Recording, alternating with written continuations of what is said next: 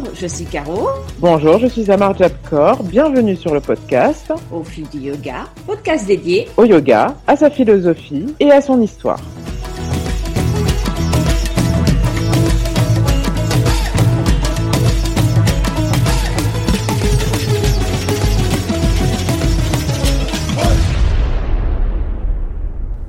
Bonjour et bienvenue pour cette deuxième saison du podcast Au fil du yoga.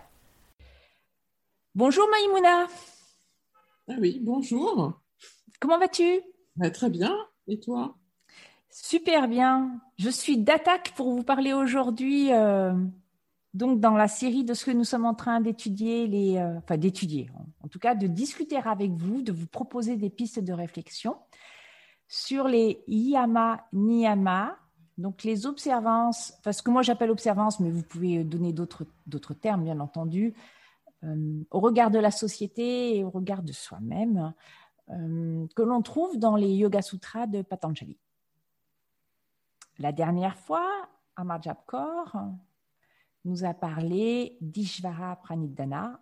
Et moi, je vais revenir, hop, juste un pas en arrière euh, sur Svadhyaya, la connaissance de soi.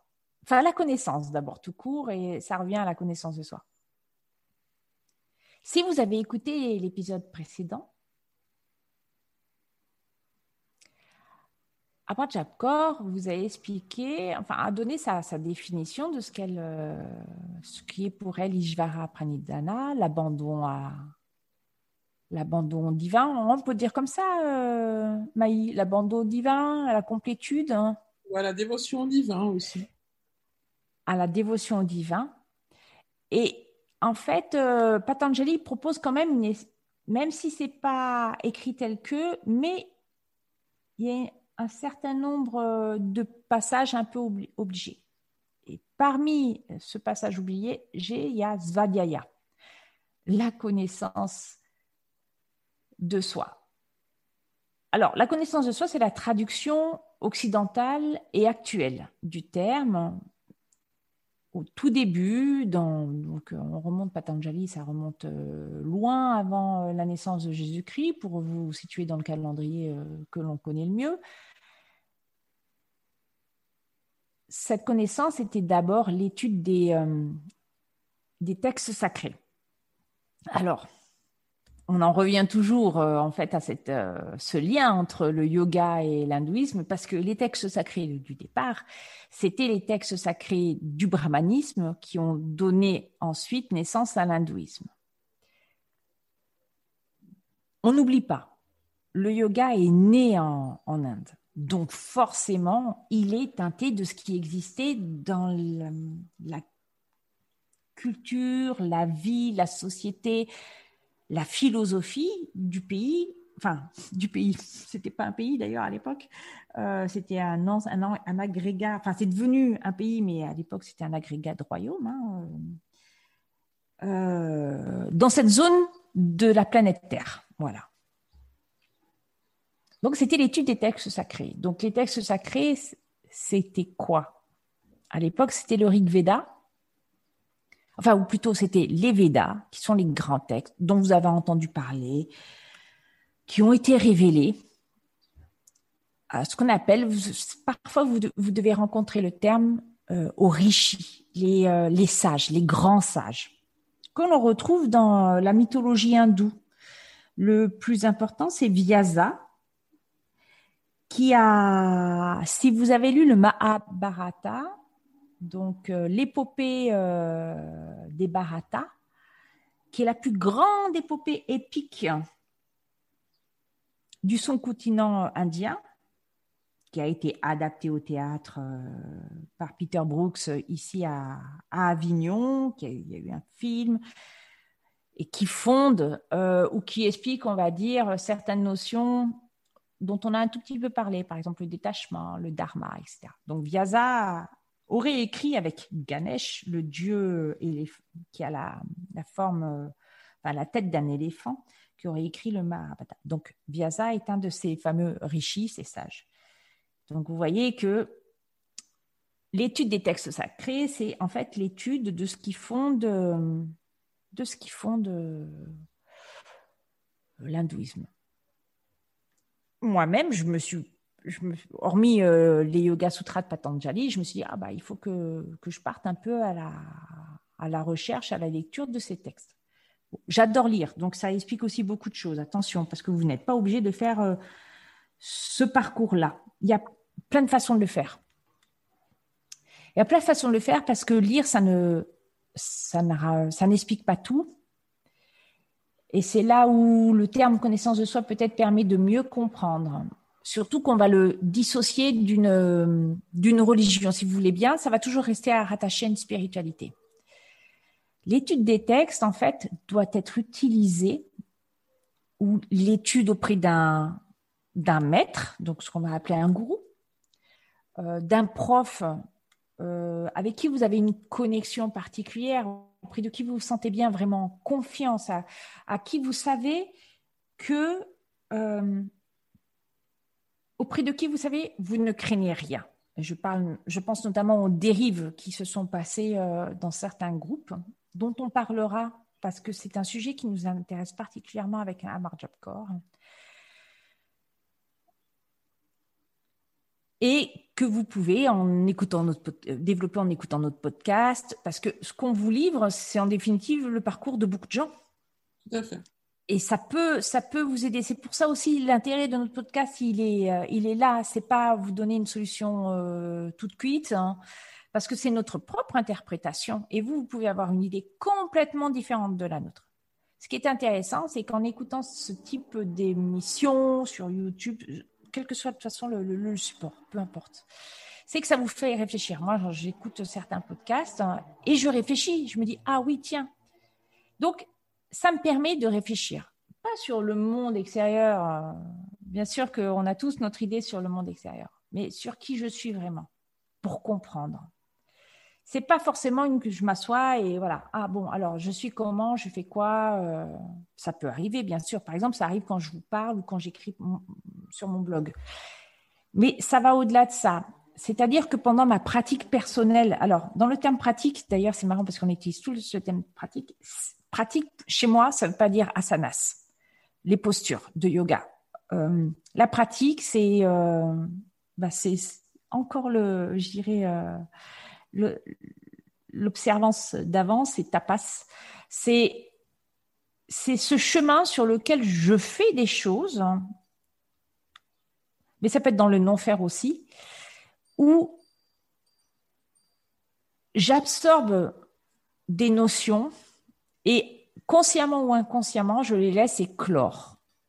Ce qui me permet, pas forcément de façon consciente, et c'est là où c'est important, euh, de, de, de, de, peler euh, ces, couches d'oignons, euh, enfin ces couches comme dans un oignon, ces, morceaux qui me sont complètement, qui ne sont absolument pas indispensables dans ma vie et qui permettent, qui me permettent vraiment de, toucher à, au centre même de qui je suis.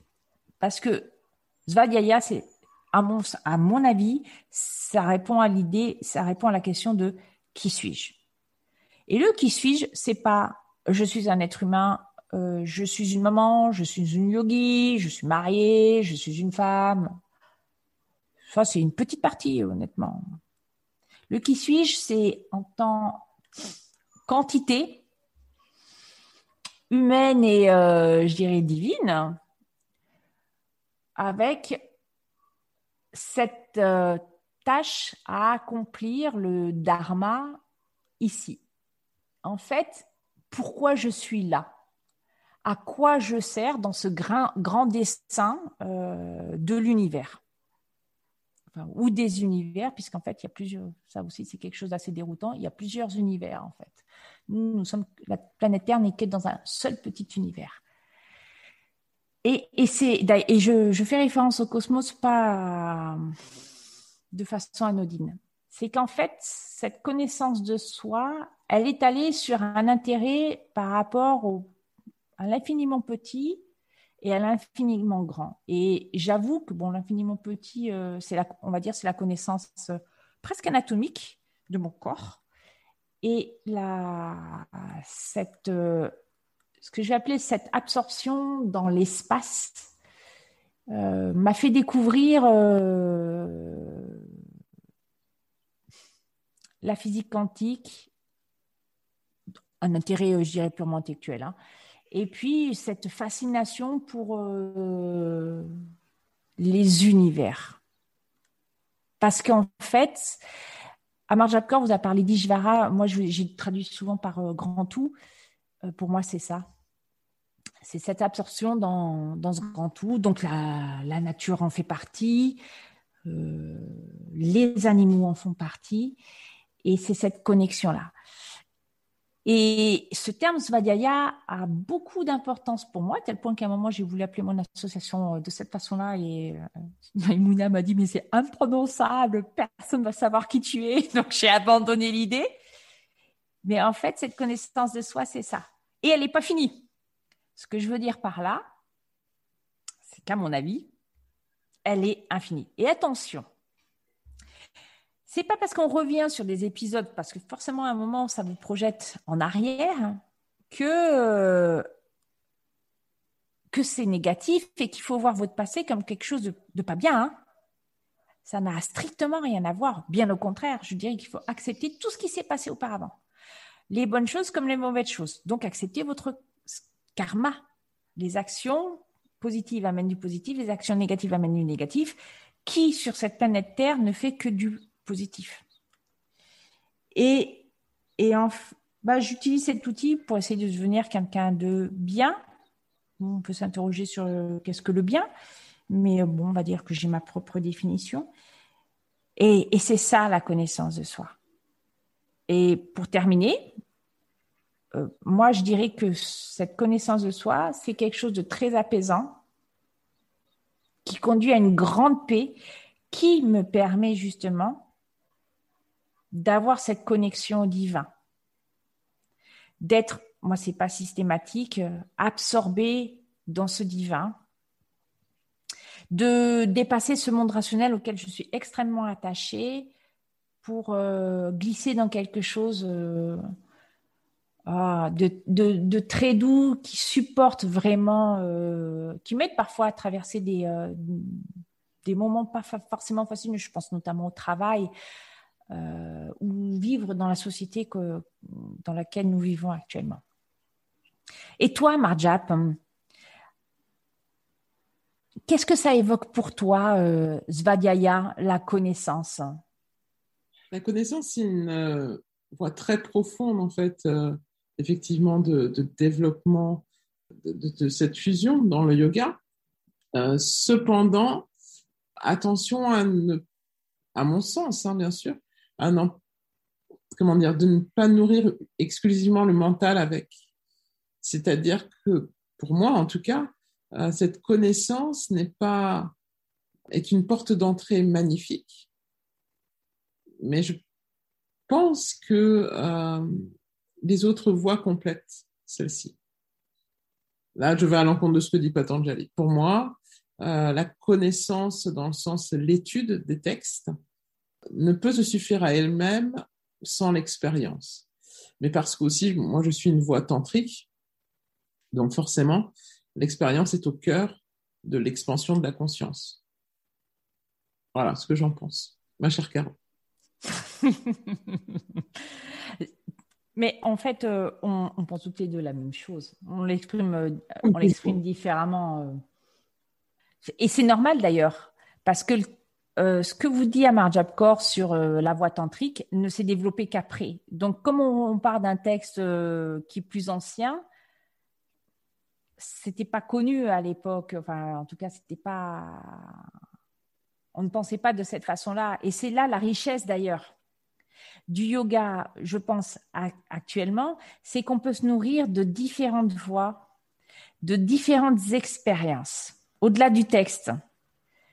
Et, c'est pour ça que moi, à mon sens, ton, ton approche, elle est, euh, c'est la plus riche, c'est qu'on a le texte et on a l'expérience euh, de ce qu'on fait nous-mêmes. C'est ça.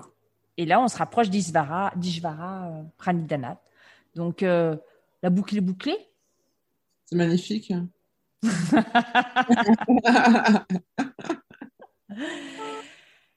voilà, chers euh, auditeurs, nos pensées autour euh, de Svadhyaya. N'hésitez pas à, commenter, à nous dire si vous aimez, nous, faire des propositions aussi. Euh, on est tout à fait ouverte à tout ça. On a envie de donner, de donner un élan supplémentaire, de développer le podcast. Hein. Partager. voilà, partager. Pour nous, c'est extrêmement important. Parce que justement, ça nous aide, sur, ça nous permet d'avancer sur notre chemin. Quand on vous parle, en fait, en même temps, on réfléchit. Donc, on, on, on fait Svadhyaya euh, tous les jours, parce qu'on se parle quasiment tous les jours. Hein quasiment, quasiment. Et longtemps. Parfois.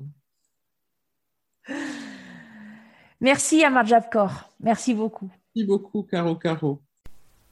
Merci beaucoup pour votre écoute. Et on vous dit à dans 15 jours.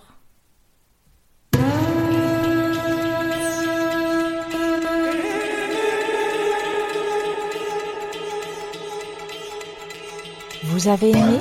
Alors n'hésitez pas à nous le dire en nous écrivant à l'adresse suivante au fil du yoga gmail.com.